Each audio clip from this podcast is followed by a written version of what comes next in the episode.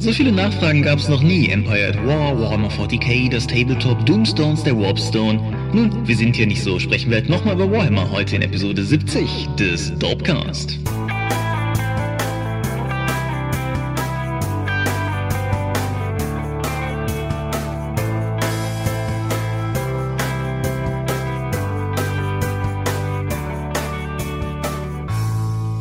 Hi und herzlich willkommen zu Episode 70 des Dorpcast. Einmal mehr sitzen wir hier, um über Rollenspiele zu reden. Und wenn ich wir sage, dann meine ich zum einen dich. Michael Skorpio-Mingers, guten Abend. Und zum anderen mich, Thomas Michalski. Hoi. Und worüber sprechen wir heute? Weiter über Warhammer. genau. Das Feedback letztes Mal war so ähm, zahlreich und bemüht darin, uns auf Dinge hinzuweisen, die wir nicht erwähnt haben. Sowie auch wir festgestellt haben, dass es eine Reihe von Sachen gibt, die wir eigentlich noch erwähnen wollen, dass wir gedacht haben, wir machen mal was, was wir so, glaube ich, noch nie gemacht haben und machen einfach direkt äh, zwei Wochen später das Follow-up. Genau. Ja. Mal gucken, wo uns das noch überall hinführt. Genau. Um kurz noch eine andere Art von Follow-up vorzuschieben, auch eine Reihe von Leuten waren sehr bemüht darin, mir Nachrichten zu schreiben, um mir zu erklären, dass Kinos ihre Filme heute noch nicht streamen, sondern per Festplatte bekommen. Mhm. Das weiß ich. Das ist auch in etwa das, was ich letztes Mal gesagt habe. Mein Punkt letztes Mal. Offensichtlich kam es nicht deutlich genug rüber, deshalb einfach nochmal wiederholt. Mein Punkt ist vielmehr, dass ich glaube, dass egal was im Heimmarkt passieren wird, der Kinobereich wahrscheinlich der ist, der noch am längsten primär auf physische Datenträger setzen wird. Dass sie es jetzt tun, sowieso unbenommen. Aber ich denke, dass Streaming zu Hause sehr viel mehr Fuß fassen wird als in den Kinos. So, um das einfach nochmal klargestellt zu haben. Also es haben auch Leute das gemäßigt vorgetragen, aber insbesondere eine E-Mail, die ich bekommen habe, war schon eher gepfeffert im Tonfall. Und das muss ja nicht sein. Ne? Oho. So, wollen wir über Medien reden? Ja, mach mal. Alles klar, wo wir über Kino reden. Ich war im Kino. Ich habe The Hateful Eight gesehen. Mhm. Es ist Quentin Tarantinos achter Film. Eine Tatsache, die so bedeutsam ist, dass es jetzt schon in den Credits steht. Also da steht entsprechend zu, zu Beginn nicht a Film by Quentin Tarantino, sondern The Eighth Film by Quentin Tarantino. Mhm. Und ja, was man bekommt, ist ein langer Western im weitesten Sinne. Der Film handelt von einer Reihe von Charakteren, den titelgebenden Hateful Eight, die es aus allen möglichen Gründen gleichzeitig in einen Blizzard und aus diesem Blizzard heraus in so eine Art Taverne verschlägt. Die Hauptrolle hat dabei Kurt Russell inne, der den äh, einen Charakter spielt, der allgemein unter dem Nickname The Hangman bekannt ist, ein Kopfgeldjäger, der dafür bekannt ist, seine Opfer, auch wenn sie tot oder lebendig sein könnten, lieber lebendig hinbringt, weil er zusehen will, wie sie gehängt werden. Und der hat auch ein Objekt zum Hängen dabei, nämlich eine junge Frau. Die zweite Hauptrolle wird von Samuel L. Jackson gespielt, der seinerseits auch ein Kopfgeldjäger ist und den der Hangman auf dem Weg einsammelt, als Samuel L. Jackson gerade auf drei Toten am Straßenrand sitzt und hofft, dass ihn irgendjemand mitnimmt, bevor der Blizzard kommt. So, das Ganze ist so eine Art Western-Kammerspiel. Es geht relativ schnell in eine Richtung, dass klar ist, dass irgendjemand in dieser Taverne ein Interesse daran hat, Kurt Russell daran zu hindern, diese Frau dorthin zu bringen, um gehängt zu werden. Und es gibt im Grunde niemanden in dieser Taverne, dessen Geschichte glaubwürdig klingt, weshalb er da sitzt. Und dann entfaltet sich dieser Film Tarantino-typisch in mehreren Kapiteln und ja, nimmt einen unvorhersehbaren Hakenschlag nach dem anderen. Und alles weitere, was ich über diesen Film sagen könnte, wären massive Spoiler, weshalb ich erst einmal nur sagen will, großes Lob an den Trailer, der bei mir sehr viel Lust gemacht hat, den Film zu sehen und der gleichzeitig wirklich nichts verraten hat. Also ich habe lange keinen Film mehr gehabt, wo ich so oft im Kino gedacht habe, ihr Ratten, das habt ihr verschwiegen. Und ja, ich fand den Film spannend. Er ist durch die Bank weg hervorragend gespielt und was erwähnenswert ist, er ist wunderschön gefilmt. Der Film ist in 70 Millimeter Film gefilmt. Ein Material, das heute im Prinzip auch keiner verwendet. Dieses spezielle Filmformat ist tatsächlich auch nur wenigste Male verwendet worden, überhaupt in der ganzen Filmgeschichte. Aber Tarantino hat darauf, das, äh, darauf bestanden, das zu machen. Und das ist halt so ein ultra breites Format, was bedeutet, dass du selbst auf einer modernen Breitwand-Kinoleinwand oben und unten immer noch kleine schwarze Balken hast. Und die Entscheidung, ein Kammerspiel im Breitbild zu filmen, ist halt schon, sagen wir mal, mutig. Aber der Film profitiert ungeheuer davon. Und die, die ganzen Aufnahmen auch von der, von dem ganzen Schneegestöber, von den, von dem nahenden Blizzard zu Beginn und von dem Sturm später, sieht alles unglaublich fantastisch aus. Und ja, ich kann den Film im Prinzip aus vollstem Herzen empfehlen. Mit der einzigen Einschränkung, dass gesagt sei, dass es ein Tarantino ist und jetzt zum Ende hin sehr blutig wird. Wer also eher so die alten Western amerikanischer Machart mag, der wird hier wahrscheinlich ein wenig unglücklich werden, weil, wie gesagt, zum Ende hin geht der Film doch ziemlich in die Vollen. Und ja, das sollte man vielleicht wissen. Ah ja, und unerwähnenswert ist noch, dass Ennio Morricone tatsächlich seinen mehr oder weniger Ruhestand noch einmal drangegeben hat, um für den Film neue Musik beizusteuern. Und ein Western, der eher aus der Italo-Richtung inspiriert ist und der einen Morricone-Soundtrack hat, der kann ja schließlich nur gut sein. Okay, mich haben die letzten Tarantinos alle nicht überzeugt, deswegen hat mich das auch alles nicht interessiert. So, ich habe, wie könnte es auch anders sein, zu Hause gesessen und Amazon Prime geschaut. Wir brauchen einen Jingle dafür. Ja, die neunte Staffel von Supernatural. Mhm. Ähm, inzwischen bietet Amazon Prime ja auch über die Xbox eine Funktion, die ich vorher gar nicht gefunden hatte, an, nämlich da, wo du die äh, Sprache ändern kannst. Vorher war es, glaube ich, so, dass bei Amazon Prime dann sowohl eine englische Fassung wie eine deutsche Fassung separat irgendwo verfügbar waren. Ja. Jetzt kannst du tatsächlich einfach umschalten. Das ist auf der Xbox nicht einfach und umständlich und die Xbox merkt sich das nicht, dass ich lieber die Sachen auf Englisch schauen möchte. Das kann ich in jeder Episode neu einstellen, aber egal. Ja, Verbesserungspotenzial. Ich will positiv bleiben. Ach was, äh, die neunte Staffel Supernatural. Nachdem man im Finale der achten Staffel fast den König der Hölle bekehrt hätte, den Höllenritter Abaddon besiegt hat und alle Engel aus dem Himmel geworfen hat, war ich sehr gespannt darauf, wie sie das jetzt in der neunten Staffel dann noch anschließen wollen. Was haben sie gemacht? Der Höllenritter Abaddon kehrt zurück, die gesteigerte Menschlichkeit des Königs der Hölle wird am Rande thematisiert und es äh, nebenbei bekämpfen sich diverse Engelfraktionen, die jetzt auf der Erde rumlaufen. Ja, also aus meiner Sicht hatte die gesamte neunte Staffel eigentlich kein richtiges Konzept, beziehungsweise verliert sich in zu viel Kleinkram, ohne den Fokus zu finden, was die Staffel eigentlich von mir möchte oder die Charaktere daraus. Es gibt ein paar banale Einzelfolgen, es gibt viel Nostalgie und Fanservice durch wiederkehrende Figuren und den klassischen Streit zwischen Sam und Dean, der sie mal wieder zu entzweien droht, weil der eine den anderen mal wieder vor dem Tod gerettet hat und so weiter, wie es in jeder Staffel ist. Also die, die Serie kommt ja, glaube ich, gerade bei Frauen sehr gut an, um mal wieder mit Klischees um uns zu werfen, weil wir da zwei attraktive junge Herren haben, die die gesamte Zeit über ihre Emotionen reden. Ah, ich meine, das kann ja ganz spannend sein. Aber wenn das jetzt immer und immer wieder in dieser Serie aufgegriffen wird, ich weiß es nicht. Auch, dass plötzlich auf der Erde überall Engel rumlaufen, ist eigentlich, ist, wäre meines Erachtens eigentlich das Thema der gesamten Staffel. Aber es gibt immer mal nur so, so, das, das blitzt immer zwischendurch auf, dass es verschiedene Fraktionen gibt und die dann gegeneinander kämpfen. Aber es steht nicht im Fokus und es ist auch nicht das große Problem der Gruppe. Mich konnte die neunte Staffel eher nicht überzeugen. Was nicht heißt, dass ich nicht auch der Jahrzehnten wieder einschalten werde, wenn die bei Amazon Prime verfügbar ist. Okay. Gut, dann kommen wir zu einem weiteren Stück, das mich maßlos begeistert hat. Ich war, ich, wir waren gerade aus dem Urlaub zurückgekommen, als ich auf einer Party auf unseren Dorpschen Matthias traf und der ein fangfragenhaftes Gespräch damit eröffnete, ich würde doch die reitenden Leichen mögen. Hm. Und fortgesetzt mit der Frage, ob ich mir vorstellen könnte, so etwas als Buch zu lesen. Fand ich interessant, aber schwierig mir vorzustellen und ob meiner Skepsis schenkte mir Matthias ein E-Book und es heißt Friedhof der der Gottlosen.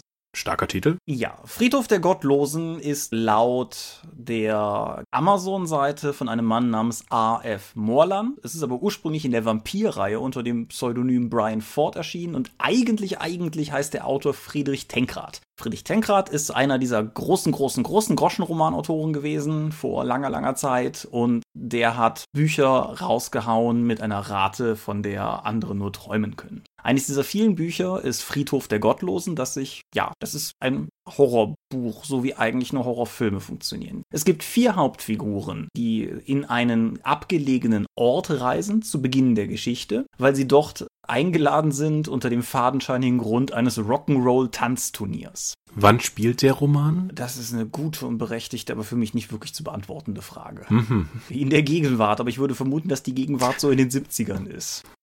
Mhm. Oder 80ern, irgendwie so. Auf jeden Fall, sie kommen in Chroma an und es sind zwei Pärchen und werden da auch noch von ihrem, von dem Mann, der sie angeworben hat, nämlich Gaylord Santos, begrüßt und krass auf ihre Zimmer gebracht und da beginnen dann langsam die üblichen Erscheinungen. Also einer der Protagonisten wird fast von dem Wagen überrollt und als er sich den Wagen anguckt, leuchtet die Heckscheibe auf und dort steht das Wort Tod.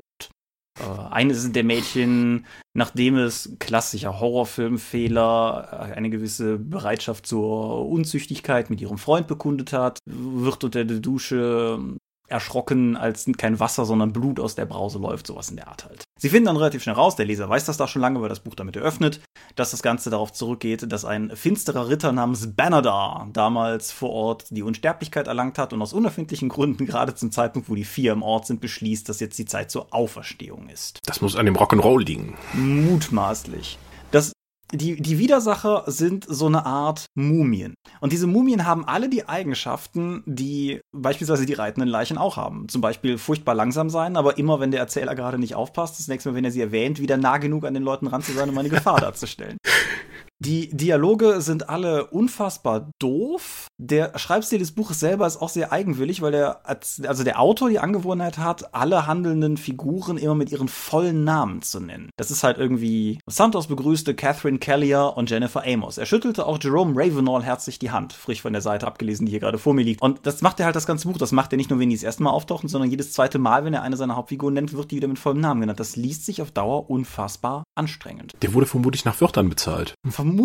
Oder er musste eine bestimmte Quote vollkriegen, damit er das Buch abgeben konnte. Wie dem auch sei, es hat unglaublich viel Spaß gemacht, dieses Buch zu lesen. Es ist halt unfassbar trashig. Und wenn, was weiß ich, am Ende, ja, ich spoiler das jetzt, wenn es am Ende so aussieht, als wenn Leute geopfert würden und die Mumien sie dafür auch noch entkleiden und sie sich dann irgendwie darüber unterhalten, dass es doch egal sei, dass sie jetzt irgendwie entkleidet sind, weil sie würden doch jetzt eh sterben und die andere irgendwie meint, nein, ich wäre lieber bekleidet gestorben. Selbst das haben sie uns weggenommen, diese blöden Mumien. Dann, ja. Also, ich kann das nur von ganzem Herzen empfehlen. Dieses Buch, wenn man Trash mag, Trash ist eine wichtige Voraussetzung. Das Buch entspricht mit dieser E-Book-Umrechnung ungefähr 100 Seiten. Es kostet bei Amazon 3 Euro, bei den anderen vermutlich auch. Es hat bei Amazon eine Kundenrezension, die ist äh, vernichtend und gibt dem Buch einen Stern. Ich kann das im weitesten Sinne nachvollziehen, aber persönlich überhaupt nicht. und ähm, also ja. objektiv kannst du die Kritik nachvollziehen, subjektiv hingegen würdest du widersprechen. Subjektiv habe ich Mordsspaß an dem Buch gehabt, ja. Also insofern Friedhof der Gottlosen von A.F. Morland. Wer Trash mag und Trash mal ja. lesen will, dieses Buch fängt das, finde ich, perfekt ein. damit bist du. Ja, gut. Schon letzt, äh, nee, im Dezember habe ich schon das Neo-Magazin Royal äh, Videospiel gespielt, das man kostenlos von dieser äh, interessanten Sendung von dem ZDF-Spartensender, äh, nee, ehemaligen ZDF-Spartensender Magazin ziehen kann. Was ist Neo Magazin Royal? Das ist eine ähm, hm, schwierig zu definierende Show um Jan Böhmermann, einen Kabarettisten, Comedian, Unterhalter, der ähm, vor allen Dingen aufgefallen ist durch viele lustige Musikvideos und äh, bissige Kommentare, mhm. die aber dafür durch intelligent sind und nicht einfach nur beleidigend, wie das oftmals nur in dem Bereich ist. Nun, da der auch noch in unserem Alter etwa ist, produziert die Show auch genau auf unsere nostalgischen Gefühle Material, wie zum Beispiel ein Point-and-Click-Adventure im Day of the Tentacle-Style, beziehungsweise Monkey Island-Stil. Von unseren Gebühren bezahlt. Großartig. ähm, ja. Dieses Magazin dreht sich darum, dass äh, Jan Böhmermann eigentlich in seine Show möchte, aber sein äh, Kumpel und Ansprechpartner liegt leider immer noch angetrunken unten im Keller und der muss wach gemacht werden, damit er die Texte lernt, die Jan Böhmermann vorher in seinem Schloss aufwendig geschrieben hat damit die Show stattfinden kann. So. Der Großteil dieses relativ kurzen Adventures dreht sich dann darum, die Zutaten zusammenzubekommen, um Glump herzustellen. Glump ist die in der Sendung auch immer wieder erwähnte Energy Drink Marke, die sie erfunden haben. Und die enthält sowas wie Alpakaschweiß und andere lustige Dinge, die du erstmal dann zusammenbekommen musst, weil es ist abstrus. Es hat sehr viel respektlosen Humor. Es hat wunderbare Pointen drin. Es ist aber auch ein funktionierendes Adventure. Und äh, weil die Rätsel und die Elemente alle logisch aufeinander aufgebaut sind. Solltest du einem Zeitpunkt irgendwann mal Probleme haben oder das nicht verstehen, wie die Zusammenhänge sind, gibt es auch zum Glück Captain Obvious, den du immer wieder fragen kannst. Was sind da so, ja, so, du kannst auch jede Menge Gegenstände in dem Studio einfach auch anklicken, um dann blöde Kommentare zu bekommen, wie du klickst auf einen Ledersessel in der Umkleide und der sagt, oh, Wolfgang Job. Oh, nee, doch nicht. ähm, und das Ding ist voll davon. Du kannst auch Leserkommentare aus dem Hut ziehen und dann von Jan Böhmermann vorlesen lassen. Ja, ganz toll. Unbedingt. Es gibt kostenlos für verschiedene Systeme. Unbedingt runterladen und mal spielen, die nur nur entfernt etwas damit zu tun haben, äh, sich für so etwas begeistern können. Ja, das klingt doch auf jeden Fall gut. Es war ja nur die erste Episode. Es endet mit einem Cliffhanger. Ich hoffe, es kommt noch mehr dazu. Ja, dann, dann wollen wir doch mal hoffen, dass die Klickzahlen stimmen. Das wiederum ist ja etwas, wo wir alle mitwirken können. Ich habe es tatsächlich schon auf dem iPad, aber ich habe es noch nicht gespielt. Dementsprechend hätte ich es nachholen müssen. Dafür habe ich was gelesen, also noch was, außer Friedhof der Gottlosen. Wir haben lange keinen Star Wars-Roman mehr hier besprochen, deshalb dachte ich, es wäre ein guter Zeitpunkt, um einfach nochmal über einen Star Wars-Roman zu sprechen. Ich habe mir ursprünglich gesagt, neuer Kanon mit den neuen Filmen. Vielleicht ist es an der Zeit, mein manisches Lesen von Star Wars Literatur einfach zu beenden, jetzt wo ich so einen guten Schnittpunkt habe, wo der alte Kanon halt zum Star Wars Legends ähm, Spin-off umgeschoben wurde sozusagen. Hat nicht funktioniert. Spätestens nach The Force Awakens, als wir da entsprechend aus dem Kino kamen, war mir relativ klar, dass ich mehr wissen will von diesem neuen Star Wars Setting und das führte mich zu Star Wars Aftermath, dem ersten kanonischen Roman, der nach dem Film erschienen ist oder der zum Film erschienen ist, spielt tatsächlich noch eine Weile davor. Star Wars Aftermath funktioniert weitestgehend abseits der ganzen bekannten Figuren, also sowohl der alten als auch der neuen Figuren. Der einzige, der eine etwas größere Rolle hat, ist Wedge Antilles, der Pilot aus der ersten, also aus der klassischen Trilogie. Ansonsten sind es großteilig neue Figuren. Es geht darum, dass sich Überreste des Imperiums relativ früh nach der Zerstörung des zweiten Todessterns auf einem relativ abgelegenen Planeten treffen, um da darüber zu entscheiden, wie sie nach dem Tod des Imperators das Imperium wieder aufbauen. Parallel dazu gibt es, wie sich das gehört, eine Reihe von einander unbekannten Figuren, die alle gleichzeitig in diese ganze Chose reinstolpern und dann beschließen, sich zusammenzutun, um das Imperium in seine Schranken zu weisen. Das Buch ist dabei in Ordnung. Es ist eine, eine interessante Erzählung. Mir haben die Figuren sehr gut gefallen. Da sind viele dabei, von ist denen. Ist dieser Roman äh, mit, äh, also ist der Roman aus Ich-Perspektive geschrieben? Nein, der Roman ist nicht aus Ich-Perspektive geschrieben, aber was du vielleicht meinst, was du aufgeschnappt hast, der Roman ist im Präsens geschrieben. Okay. Also irgendwas war da, weil der erste, ich habe irgendwas gelesen beim ersten kanonischen Roman, weil der eine halt anders funktioniert als die meisten anderen Romane, allein nur wegen des Stils. Ich wusste nicht mehr genau, was es war. Ja, Präsenz, da wollte ich, wollte ich gleich noch drauf zu kommen. Also, wie hm. gesagt, also schlagen wir den Bogen schnell dahin. Spannende Handlungen, interessante Figuren, soweit alles gut. Auch ein zufriedenstellendes Ende, obwohl weitere Bände angekündigt sind. Kein hört einfach mittendrin auf Cliffhanger, sondern durchaus ein guter Höhepunkt auch. Ja, die Sprache ist etwas, womit ich auch Probleme hatte. Das Buch ist, wie gerade gesagt, im Präsens geschrieben, was selten gemacht wird und ich meine mit gutem Grund. es, ich kann jetzt nicht sagen, das ist doof, weil, aber ich finde halt, das liest sich völlig sperrig. Das mag eine pure Gewohnheit sein, weil wir es halt auch aus dem Deutschen gewöhnt sind, dass Erzählungen im erzählenden Präteritum gehalten sind und im Englischen halt entsprechend analog. Aber das, äh, ich weiß nicht, woran es liegt, aber es hat auf jeden Fall eine gewisse Anstrengung gekostet. Es gab immer mal wieder Phasen, da ist es mir beim Lesen dann nicht mehr aufgefallen. Aber spätestens, wenn ich das Buch weggelegt und das nächste Mal wieder in die Hand genommen habe, war es wieder so, dass ich dachte, ach ja, da war ja was. Okay. Was mir an dem Buch extrem gut gefallen hat, allerdings, das sei noch lobend erwähnt, ist das Worldbuilding, weil es setzt, finde ich, recht gut einen Ton, der erklärt, wie aus äh, dem Sieg in Return of the Jedi dieses ja doch eher dystopisch finstere Setting von The Force Awakens werden kann. Es eröffnet damit, das sind die ersten paar Seiten, drum sei es einfach äh, erwähnt, es eröffnet damit mit einem Cutaway zu einem Haufen von Figuren, die für das Buch keine weitere Rolle mehr spielen, auf Coruscant, hin zu einem Moment, wo eine große Statue des Imperators umgestoßen wird. Du magst dich an den Shot sogar erinnern. Der ist nämlich in der Special Edition von Return of the Jedi am Ende in den ganzen Siegesaufnahmen von den verschiedenen Planeten drin. Was das, Möglich. Was das Buch ergänzt, ist das, was passiert, nachdem die Statue umgefallen ist. Nämlich, dass imperiale Sicherheitskräfte mit ihren Angriffsjägern runterkommen und beginnen, in die Zivilisten zu schießen.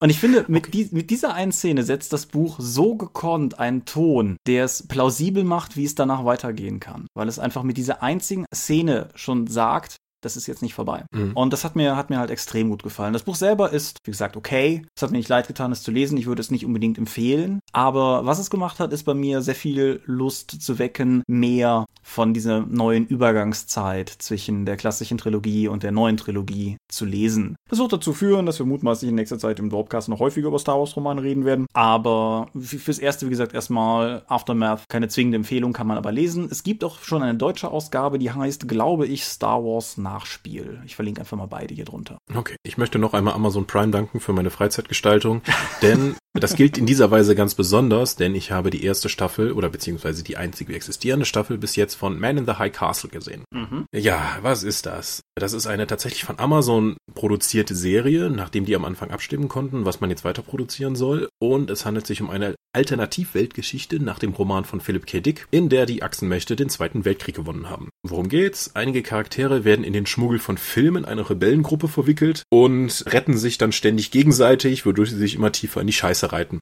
Das ist eine sehr langsam erzählte Geschichte von Leuten, die über Dinge reden. Mhm. Also die Staffel umfasst zehn Episoden, a einer Stunde und sie umfasst nicht das gesamte Buch. Okay. Um das, irgend, um das irgendwie zu füllen, reden die Leute ganz viel miteinander. Aha. Das fand ich etwas anstrengend, weil die Handlung ist doch ziemlich gedehnt. Es passiert wenig und es sind immer mal wieder neue Einzelepisoden da drin, nicht, nicht im Sinne einer ähm, einzelnen Episode der Staffel, sondern einfach, wenn Charaktere irgendwelche Nebencharaktere treffen, die dann aber nur innerhalb dieser einen Episode dann vorkommen vorkommen und immer nur kurz und dann später nicht mehr aufgegriffen werden. Was sehr irritierend ist, da die gesamte Staffel eigentlich nur ein paar Tage umfasst. Vielleicht sollte man auch noch dazu sagen, dass die deutsche Ausgabe Das Orakel vom Berge, das halt die deutsche Ausgabe mhm. des Buches ist, 272 Seiten hat. Also die Idee, dieses Buch in, was sind es, 10 oder 13 Folgen? 10. 10 Folgen. Ich meine, es wären 10 gewesen. In 10 Folgen zu zerlegen, würde schon bedeuten, dass irgendwie 27 Buchseiten eine Stunde Fernsehunterhaltung ergeben sollen. Und wenn du sagst, es ist nicht mal das ganze Buch drin, dann macht das, finde ich, nochmal deutlich, wie sehr hier gestreckt wurde. Ja, ich habe den Roman auch vor vielen Jahren, äh, es müssen 14 Jahre oder so gewesen sein, auch mal gelesen, aber ich habe nicht mehr viele Erinnerungen dran. Aber ich meine, der ist nicht abgeschlossen. Er endet auch mit einem Cliffhanger of sorts, aber es will, wollte bei mir halt keine Spannung aufkommen. Also grundsätzlich, das Setting ist interessant, was die Charaktere tun, ist nicht grundsätzlich uninteressant, aber es ist halt alles zu zäh für mich erzählt. Da brauche ich irgendwie eine äh, größere Schlagart für Sachen, die passieren. Ja, ich habe also ich kann den nicht unbedingt, ich kann ihn nur bedingt empfehlen als Serie. Ja, ich habe die erste Folge gesehen, damals, als es ums Abstimmen ging. Ja. Da war ja von jedem, was man wählen konnte, ein Pilotfilm online und ich fand es damals interessant, als ich es gesehen habe. Und ich habe, seitdem es jetzt raus ist, nicht einmal das Bedürfnis gehabt, es zu gucken. Was vielleicht die Theorie bestätigt.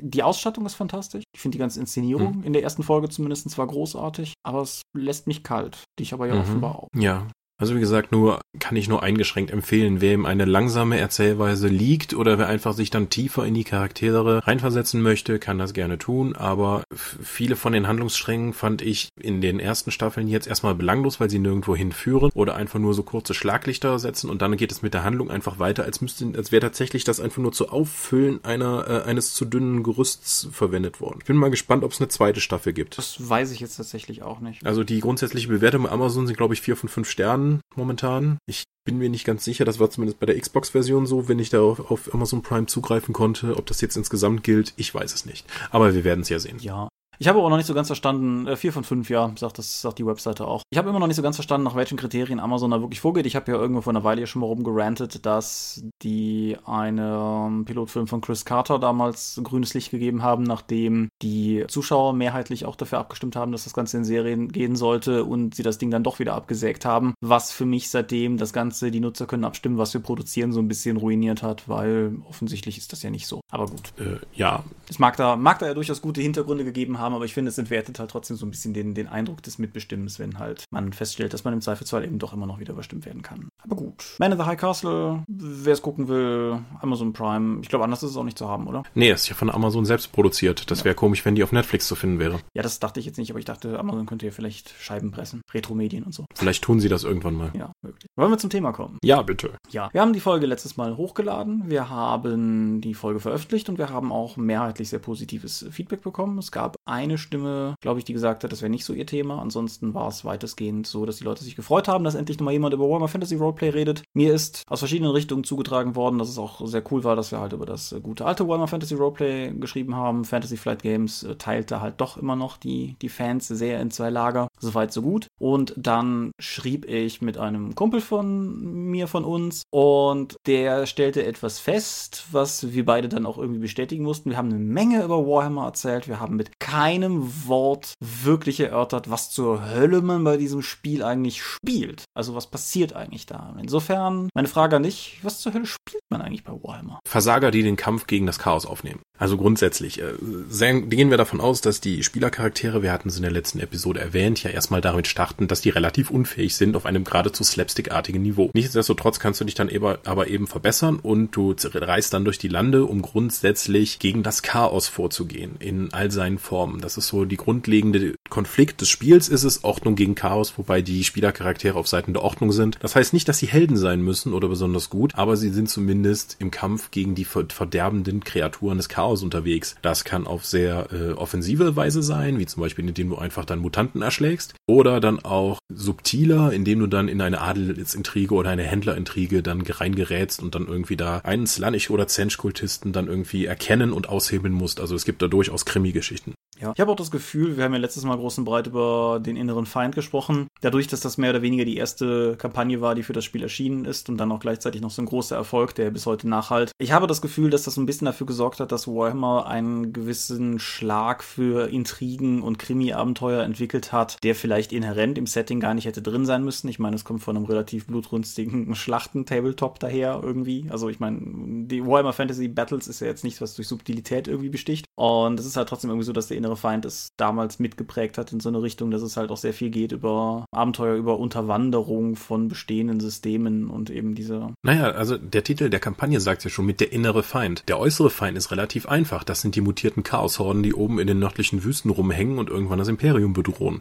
Das sind halt Krieger und das ist relativ offensichtlich. Es gibt offenen Krieg. Aber dann gibt es eben auch den inneren Feind, die Korruption, die Korrumpierung durch die Chaosgötter und die Zersetzung der Gesellschaft. Ja. Und das geht ja nicht nur direkt durch die Chaosgötter, sondern das kann auch passieren durch die Skaven, die ja auch irgendwie mit dem Chaos verbandelt sind, dass sie dann eben in der Kanalisation anfangen und Attentate verüben oder die Lebensmittelvorräte oder Wasservorräte dann mit Warpstein verseuchen, um die Stadt menschenfrei zu kriegen.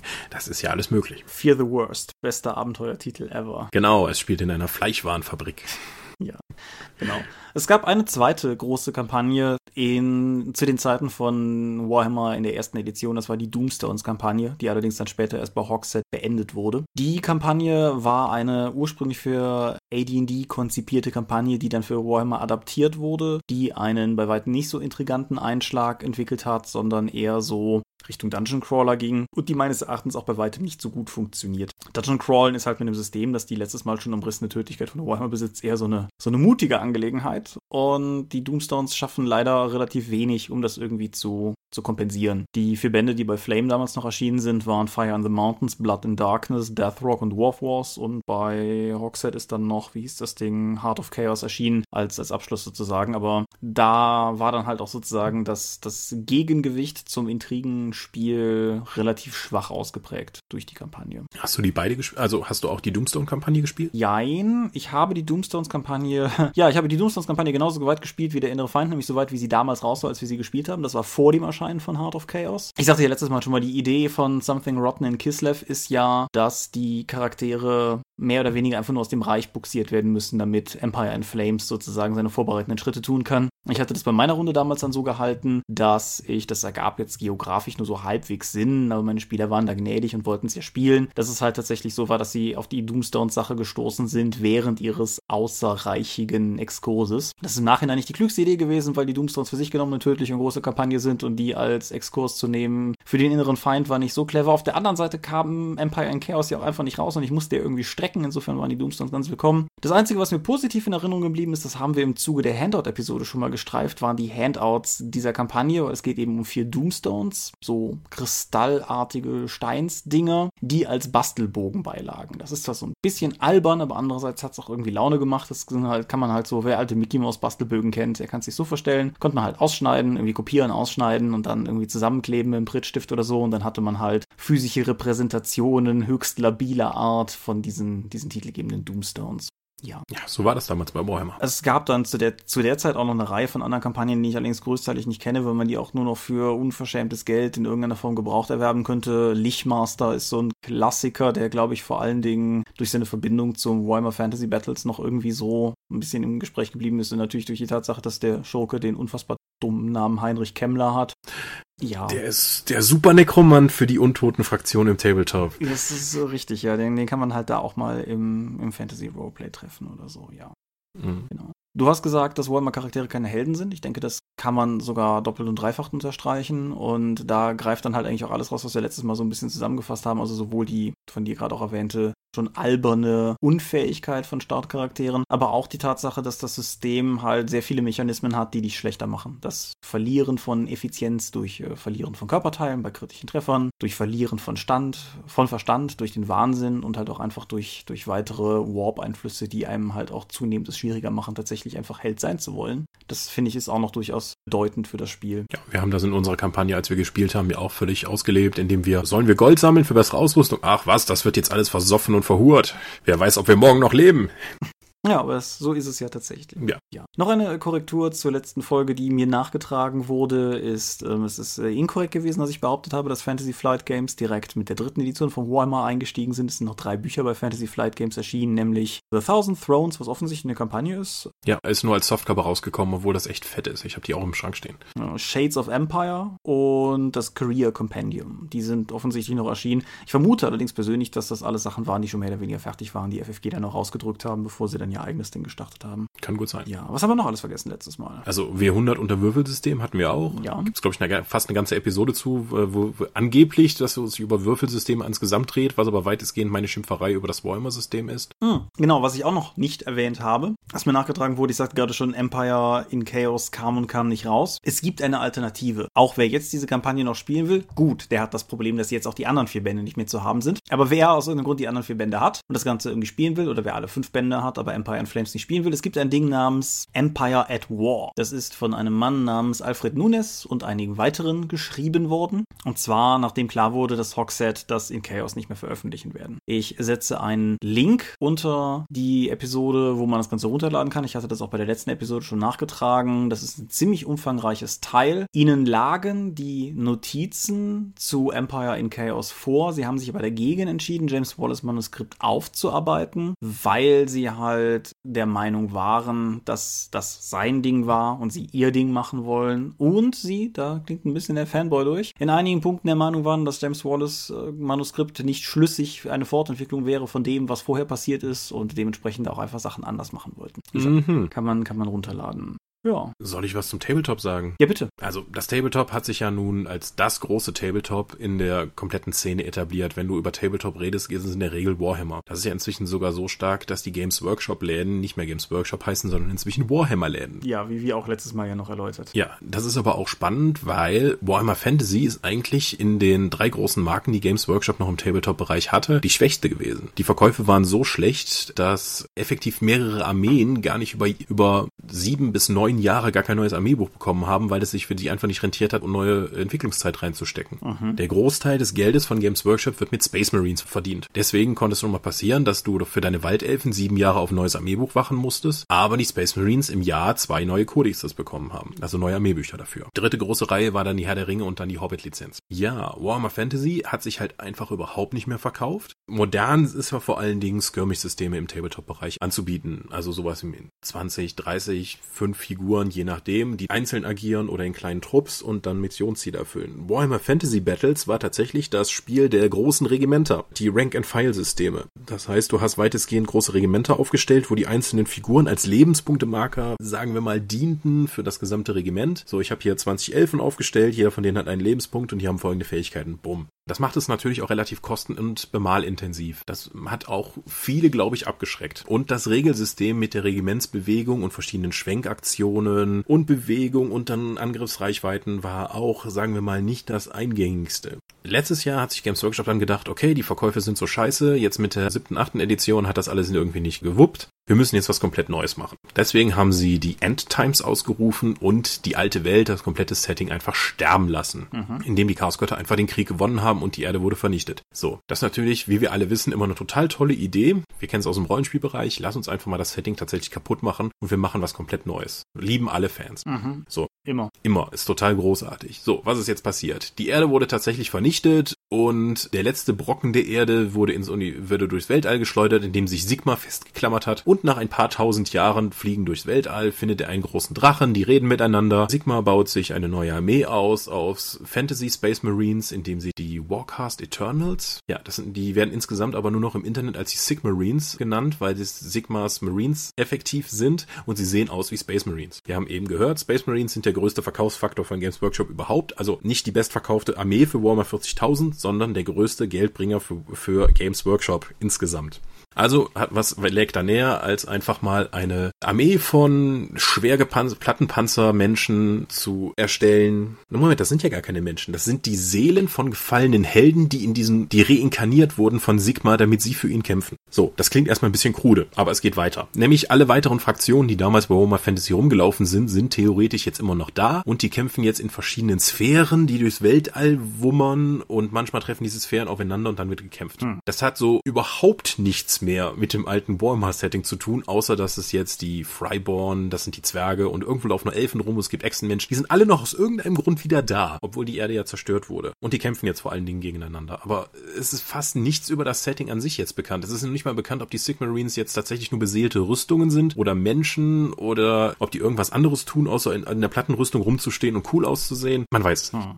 Ja. Interessanterweise, obwohl jetzt die Endtimes ausgerufen waren und die Erde zerstört wurde, die alte Welt, erscheinen weiterhin Produkte, die in der alten Welt spielen, aber dann bei Lizenznehmern. Sowas wie Blood Bowl, und da müssen wir gleich auch mal drauf eingehen. Oh ja. Äh, ist ja sowieso eine, ist ja sowieso nur eine Alternativweltgeschichte. Das ist ja nicht die richtige alte Welt und die richtige Warhammer Fantasy Welt. Aber auch ja, jetzt bei Fantasy Flight Games, die ja weiterhin die Lizenz für die Games Workshop Spiele haben, erscheinen ja, ist ja jetzt erst das Warhammer Abenteuerkartenspiel erschienen. Wie hieß es? Quest? Warhammer Quest. Ja ja, ne? das Abenteuerkartenspiel. Es gab ja noch, also Games Workshop hat ja vor vielen Jahren das, den Dungeon Crawler im Brettspielbereich mit Warhammer Quest sozusagen erstmal richtig erschaffen. Das war ein äh, furchtbar designtes, völlig unspielbares, also völlig unschaffbares System, wo es vor allen Dingen darum ging, dass die Helden mal ordentlich auf die Fresse bekommen. Also es hatte auch theoretisch einen Kampagnenmodus direkt dabei, der ist aber egal, weil die Monster dich erschlagen. Das hatte aber die tollen Citadel-Miniaturen von Games Workshop, also hm, lief gut. Was Games Workshop auch noch großartig geschafft hat, ist es, Leute für das Hobby an sich zu begeistern und einfach die Marke zu stärken. Das ist zum einen über Videospiele, die es über die gesamte Lebenszeit immer wieder gab, sowohl für Warhammer Fantasy, aber auch für Warhammer 40.000. Ja, ich habe wohlige Erinnerungen an Shadow of the Horned Red. Auch ein völlig zu schweres Spiel. Ja. Oder auch Chaos Gate oder Final Destination für Epic 40.000. Aber wohin ich eigentlich hin wollte, damals haben sie es geschafft, mit Hero Quest und Space Crusade beziehungsweise Star Quest dann im Deutschen in komplett breit aufgestellt in den Brettspielbereich zu gehen und dort Leute für ihre Marken zu begeistern. Ich weiß, ich habe zum zehnten Geburtstag,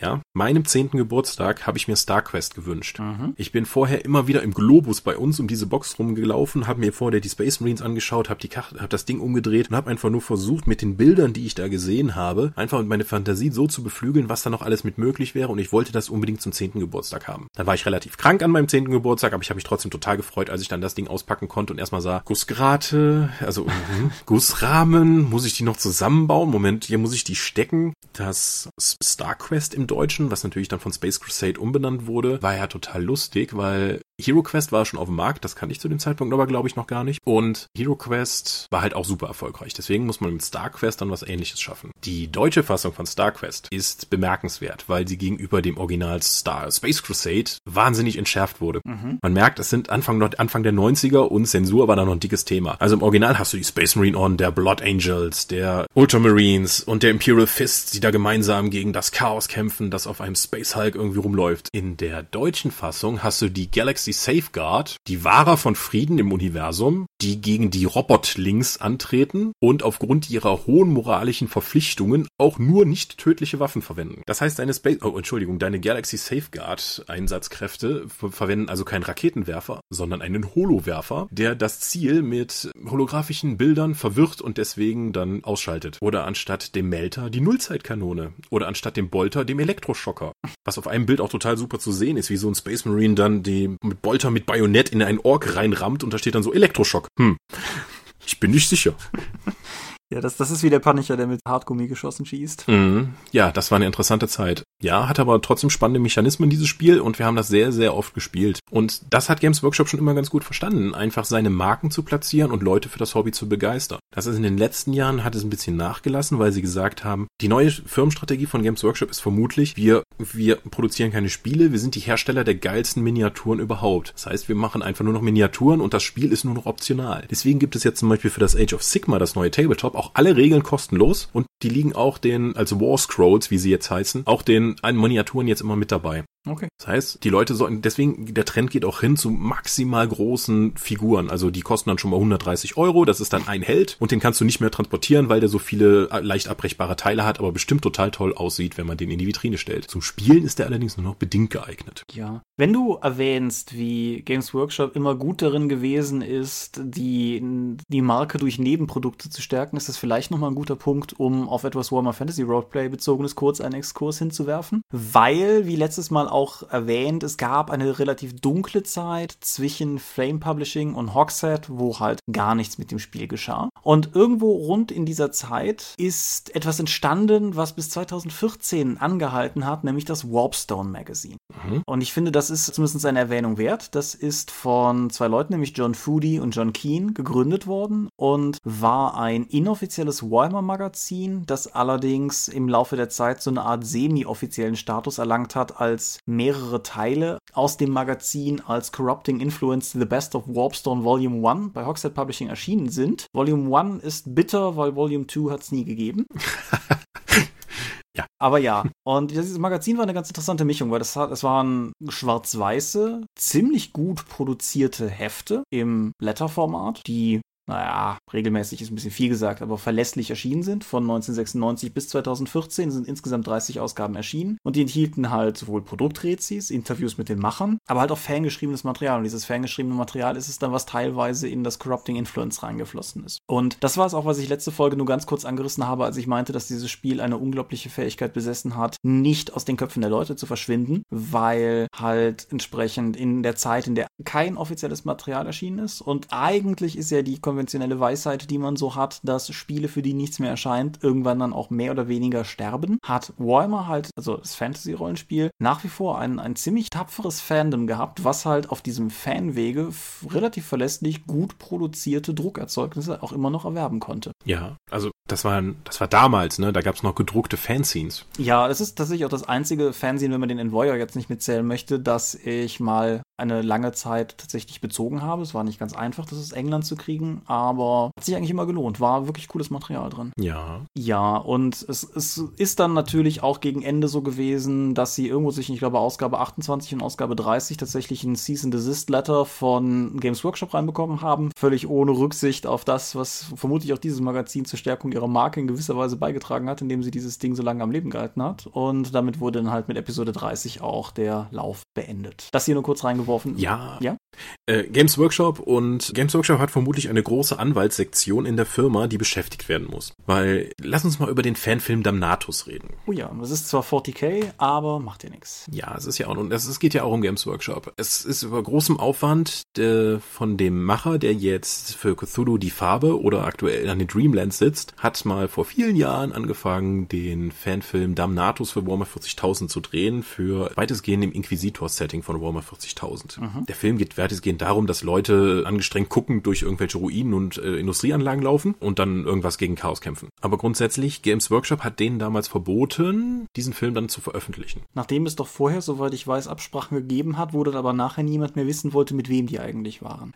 In so einer großen Firma kann das durchaus passieren. Das, ja, natürlich. Das glaube ich ja. Das Problem allerdings dahinter ist durchaus gegeben, weil wenn du einen deutschen Fanfilm erlaubst, in, in Games Workshop Intellectual Property halt Produkte zu veröffentlichen, könntest du, dann hat dieser Fanfilmer, der dann natürlich dann ein Anrecht wegen des deutschen Urheberrechts auf diese Sachen. Dann gibt es eine Vermischung zwischen Intellectual Property von Games Workshop und dem Urheberrecht des Macher des Films. Äh, und ich glaube mal, das ist eine Konfliktsituation gewesen, wo die Games Workshop Anwälte einfach gesagt haben, boah Junge, äh, wenn wir jetzt irgendwas davon mal so ähnlich machen würden und der sagt jetzt hier, guck mal, ich habe da einen Fanfilm dazu gemacht, ihr habt euch bei mir bedient. Hm, ich weiß nicht, das war für den vermutlich zu heikel. Das und du möchtest keinen Präzedenzfall schaffen, das ist ja auch immer so ein Faktor, du, du willst einfach nicht, dass irgendwann vielleicht jemand, der, vielleicht ist Damnatus ein Projekt, wo du gar keine Bauchschmerzen mit hast, aber vielleicht kommt dann irgendwann jemand daher mit einem Projekt, mit dem du Bauchschmerzen kriegst und verweist dann aber halt auf den Präzedenzfall Damnatus, wo auch niemand was gesagt hat und das macht halt deren Position auch direkt sehr viel schwieriger. Ja, weil du normalerweise auch solche Erzeugnisse auch monetarisieren möchtest oder vielleicht auch sowas ähnliches äh, selbst in der Mache hast. Es gibt jetzt keinen offiziellen Games Workshop Warhammer oder Warhammer 40.000 Film. Es gibt momentan wieder ein sehr großes Fanprojekt, der Lord Inquisitor, das ist ein Animationsfilm, dessen erste Szenen einfach fantastisch aussehen. Ich hoffe dann mal, dass Games Workshop da nicht mit dem Bannhammer droht, aber das hat natürlich Games Workshops, Games Workshops Ruf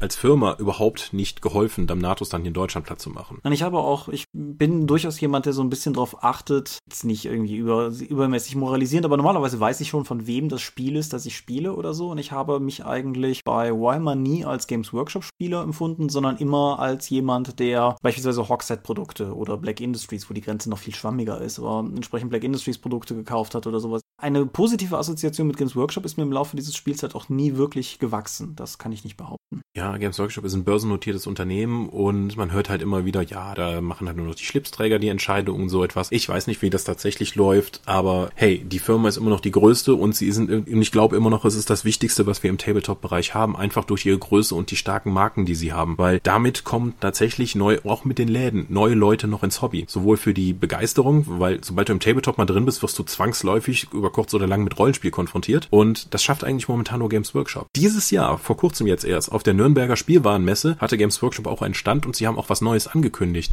nämlich kleine Sets mit einfach zusammenbauenden äh, Einheiten und Figuren und Vehikeln mit zusammen Farben und Pinsel und Bemalanleitung, um dann eben neue Leute in der Altersgruppe 8 bis 12 an das Hobby reinzuführen und die sollen auch in Spielzeugläden drinstehen und nicht nur in den Games Workshop Läden wie bis jetzt. Das ist natürlich cool. Ja, das finde ich auch eine tolle Idee. Ich hoffe, es zahlt sich für sie aus, weil davon kann die ganze Szene profitieren. Das auf jeden Fall, ja. Aber du hast gerade schon Black Industries erwähnt. Ja. Ja. Sollen wir mal kurz auf die Geschichte um Dark Heresy beziehungsweise der Einstieg der Warhammer 40.000 Rollenspiele gehen? Ja, das, das können wir, wir können das eigentlich mal streifen, denke ich. Das, also ja. wir haben, wir haben im Vorfeld der Episode noch darüber gesprochen, dass wir eigentlich der Meinung sind, dass Warhammer 40k auch eine eigene Episode verdient hat. Keine Sorge, es gibt nicht nächste Woche schon wieder Warhammer, aber dass wir da irgendwann mal vielleicht mal mit, mit Muße und Ruhe dran gehen, aber dennoch, um mal einen, einen Einstieg zu wagen, genau. Es gab ja, also erst vor, hm, weiß nicht, neun Jahren, glaube ich, war es, äh, nee, es muss 2008 ist, glaube ich, Dark Heresy erschienen. Das erste Rollenspiel im Warhammer 40.000 Universum, wo sich über viele Jahre Leute gefragt haben, warum gibt es das eigentlich nicht? Das ist so eine große Marke, es gibt für alles Rollenspiele, warum macht ihr da nichts? Haben halt nichts gemacht. Zumal es halt auch wie was klingt, was man machen könnte oder sowas. Also beispielsweise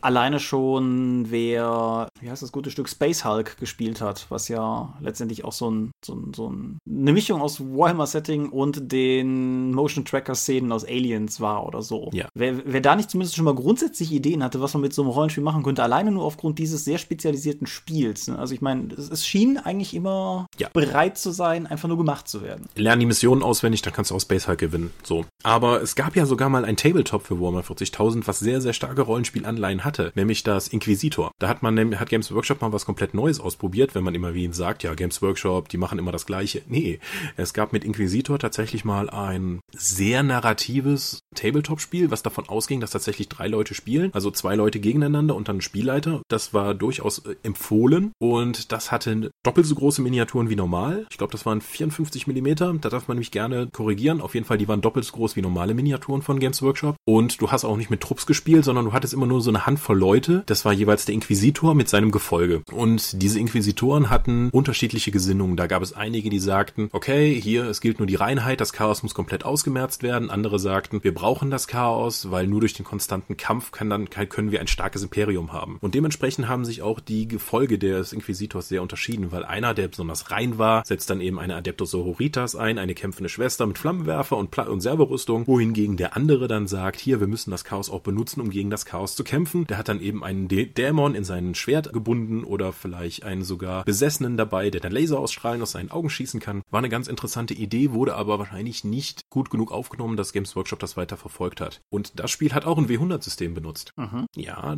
und da gab es dann auch schon, das ist sozusagen das Proto-Rollenspiel für die Warhammer 40.000 Rollenspiele. Das ist auch noch ein wichtiger Punkt, die dann folgten. Wenn ich an dem Punkt gerade einhaken kann, auch wenn es thematisch ein bisschen ein Exkurs ist. Was wir letztes Mal nur gestreift haben, also ja, W100-System haben wir gesagt. Was man vielleicht noch sagen könnte, ist, dass ein gewisser Teil des Stat-Blocks, den ein Warhammer Fantasy Roleplay-Charakter hat, durchaus in, gerade in der ersten Edition darauf ausgelegt war, etwas zu sein, was du im Zweifelsfall mit dem Tabletop hin und her rechnen kannst. Ja. Deshalb waren halt grundsätzliche, so wie der an, die Angriffswerte mit Weapon Strength und was ist das andere? Ballistic irgendwas? Also Waffen. Ballistic Skill. Ja, Ballistic Skill, genau. BS. Äh, die. Und ich meine, es wäre Weapon Skill gewesen. Du hast recht. Wo das im Deutschen sogar der bessere Begriff ist, weil mit Nahkampfangriff ist es ja noch generisch, weil du benutzt ja nicht immer nur eine Waffe für die Angriffe. Ja, ich meine, in der ersten Edition beim Schwarzen Einhorn war es sogar Kampfgeschick, was ich auch nicht schlecht fand. Ja. Aber wie dem auch sei, die, die waren halt durchaus darauf gebaut, dass du halt im Zweifelsfall Tabletop-Werte hin und her rechnen konntest, auch wenn das ein bisschen mühsam war. Und dahinter kam dann noch ein zweiter Block mit Wert, nur deine zweite Hälfte des Statblocks, die halt eher so die rollenspielspezifischen Sachen abgedeckt hat, die du halt einfach beim Püppchenschubsen nicht brauchst. Insofern ist auch da die Verbindung von Tabletop und Rollenspiel größer gewesen, als wir es letztes Mal erwähnt haben. Und ich denke, das ist interessant als Hintergrundwissen jetzt auch in Bezug auf Inquisitor. Ja, die Umrechnung war auch relativ einfach, wenn du eben siehst, okay, ich habe einen Stärkewert von 5, dann habe ich im Tabletop wohl auch einen Stärkewert von 5.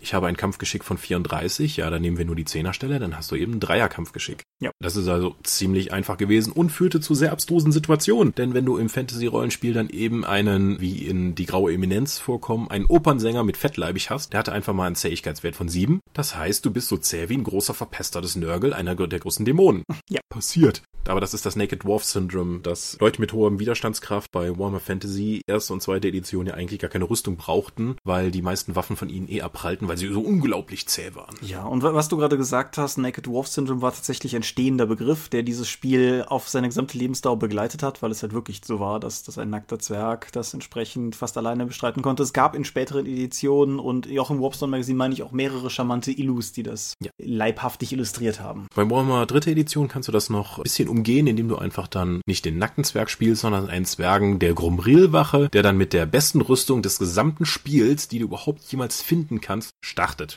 Und das ist ein Zwerg und dann nimmst du noch eine hohe Zähigkeit und dann ist er von Anfang an eigentlich untötbar durch einen regulären Schaden. Ja, fantastisch. So, Powergamer-Tipp von der Seite. Ach, dafür brauchen wir einen Jingle, ja?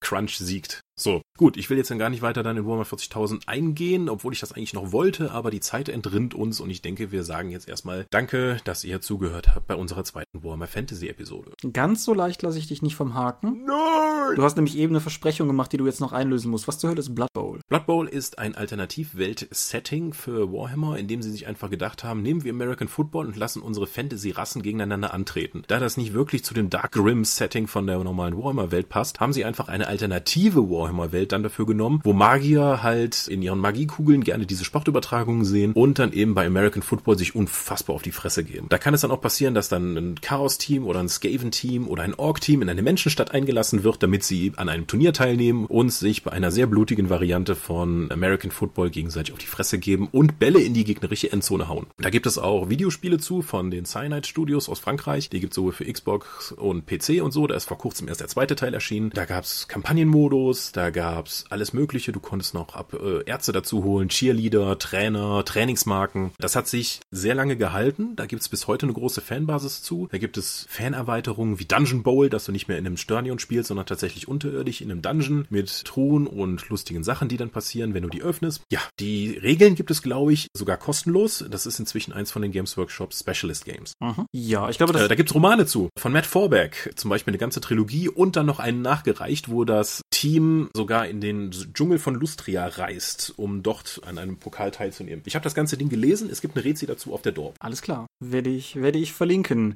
Ansonsten auch noch ein Hinweis zu was, was wir letzte Episode gesagt haben. Die neue Kampagne der Innere Feind für Warhammer 3, die haben wir zwar erwähnt, aber wir haben zwei essentielle Dinge nicht erwähnt. Zum einen, das ist keine Überarbeitung der alten Kampagne. Okay. Das ist was komplett Neues. Das Vorwort sagt auch mehr oder weniger, dass sie versucht haben, eine Kampagne zu schreiben, die im selben Geiste steht wie die alte Kampagne, aber nichts von dem, was vorher irgendwie drin war, wiederholt sich. Also es gibt weder einen Castor Lieberung noch irgendwas anderes, was da irgendwie dran hängt. Das ist die eine Sache. Die andere Sache, wie wir beide recht überrascht festgestellt haben nach der Folge, Ist. Das Ding gibt es auch auf Deutsch und kann man als PDF immer noch erwerben. Da setze ich gerne noch einen Link drunter. Kann ich wenig Qualifiziertes zu sagen, aber ich kann dieses Wissen, was ich gerade gestreut habe, streuen, weil ich es nach der letzten Folge gekauft habe und vorhabe zu lesen. Aber ähm, wer sich da an. Du Opfer.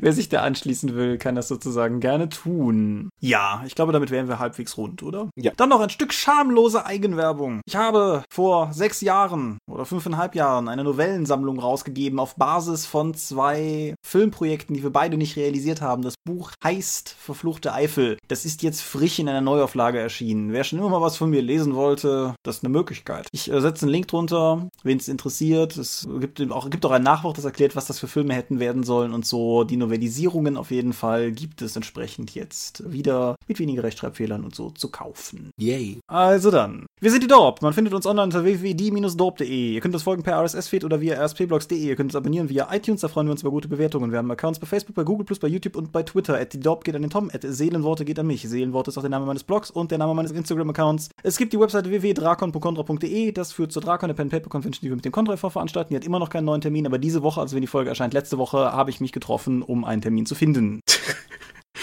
Und war das erfolgreich? Bestimmt. ja. Gut.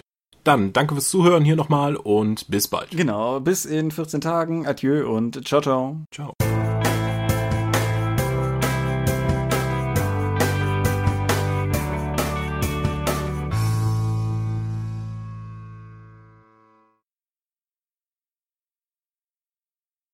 Diesmal zufrieden? Weiß nicht. das kann ich dir erst sagen, wenn ich das Feedback lese. Ach so, nein, ich dachte mit dem Klatschen. Sonst beschwerst du dich Ach immer, so, dass ich so äh, läppig keine Ahnung, das interessiert mich nicht. Ich stoppe die Aufnahme. Ich auch.